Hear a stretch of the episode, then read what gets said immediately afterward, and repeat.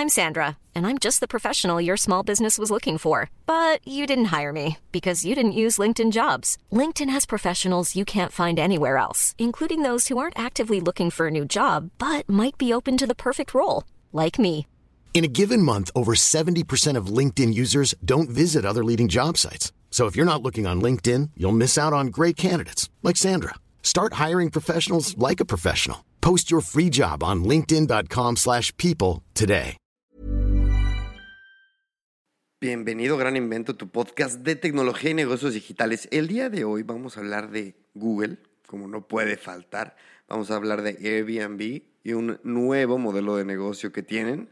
Vamos a hablar de regulaciones en Francia que tienen que ver con Facebook y mucho más. Comenzamos.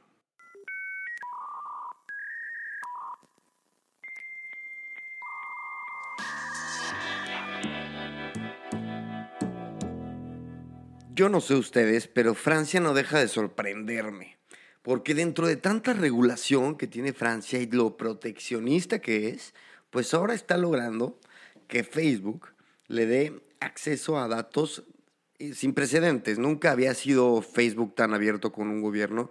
Y bueno, no sé si se acuerdan, pero Mark Zuckerberg estuvo apareciendo en varios medios con Emmanuel Macron, que es pues es el presidente de mm, Francia. Y bueno, esta nota surge tras el anuncio del ministro de Asuntos Digitales de Francia que dice que Facebook le va a entregar datos de identificación a, los franceses sobre la identidad de sospechosos de discurso de odio. Fíjense, tampoco es un tema como terrorismo, seguridad nacional, pero es muy interesante lo que está haciendo Facebook. Últimamente sabemos que se ha metido en muchos problemas por cómo gestiona sus datos, por cómo eh, manejan su negocio. Y Francia está siendo, está vamos, bastante eficiente en cómo regula a Facebook y cómo negocian con ellos, algo que hace al menos unos años yo lo hubiera pensado totalmente imposible. Entonces vamos a ver cómo se da esto.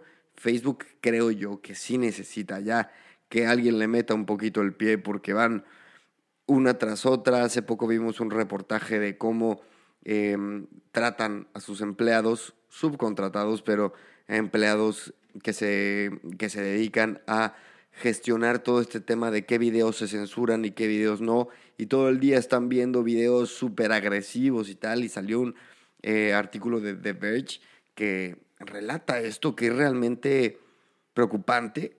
Yo que apoyo mucho a las empresas y al, al libre mercado, sí creo que ya a Facebook le hace falta una llamadita de atención. Así que bueno, yo les dejo, ya saben, el link siempre en la descripción. Y ahora hablemos de Airbnb. Em, resulta que la empresa está entrando en el mercado de la gama alta, del lujo. Están ofreciendo a nivel mundial un nuevo servicio que se llama Airbnb Lux. Esto lo informa eh, The New York Times. Y bueno, el CEO, Brian Chelsea, dio a conocer esta decisión que ya se había mencionado hace mucho tiempo. Supimos que hace, hace unos años, en el 2017, hicieron una compra de bienes de lujo por 300 millones. Pero bueno, se anunció esto argumentando, estuvo un poco curioso que los clientes que antes se quedaban en, en, sillones, ahora se quedan, pues ya tienen mejores trabajos, tienen más nivel adquisitivo, entonces básicamente están dándole seguimiento a sus clientes de toda la vida. Pues el argumento es un poco curioso. No, no, no, lo compro tanto, pero bueno, la movida de negocio me parece pues que tiene todo el sentido del mundo. Así que muy bien.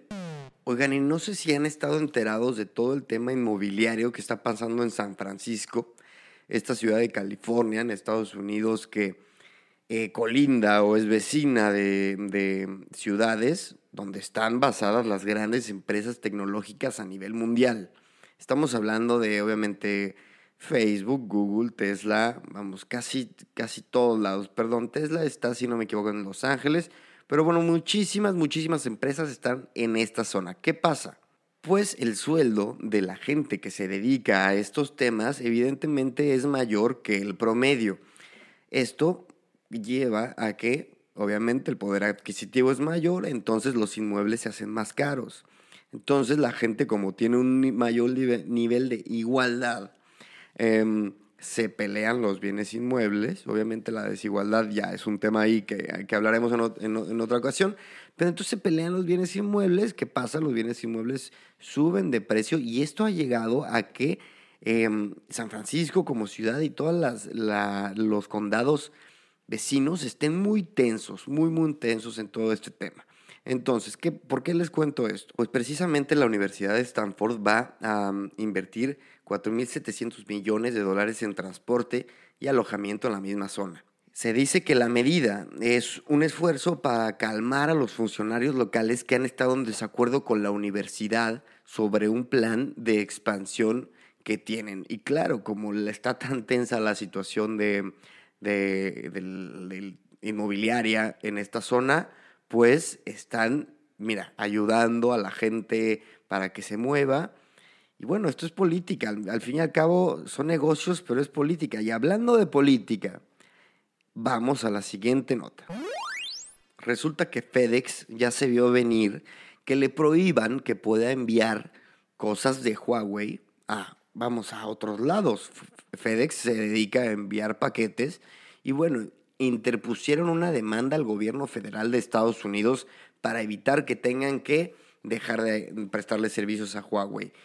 Pero a ver, lo que no pueden hacer es prestarles servicios directamente. Pero evidentemente, si te mandan un paquete y tiene teléfonos Huawei y no está diciendo deliberadamente que es Huawei, tú tienes que enviar el paquete. E, e, esto es lo que está argumentando Huawei. A mí me hace todo el sentido del mundo. No sé por qué, por qué tienen que eh, rendir cuentas, pero bueno, aquí la nota, todo el mundo está asustado con lo que pueda pasar con Huawei. Esperemos que esto se estabilice pronto.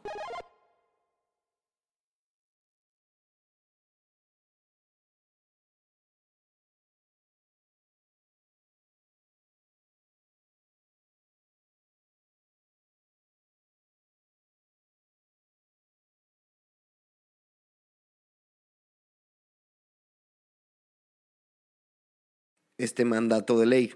Les cuento. Entonces, la Junta de Supervisiones de la ciudad votó esta semana para prohibir la venta y distribución de cigarrillos electrónicos que no han sido aprobados por la Administración de Drogas y Alimentos. ¿Qué pasa?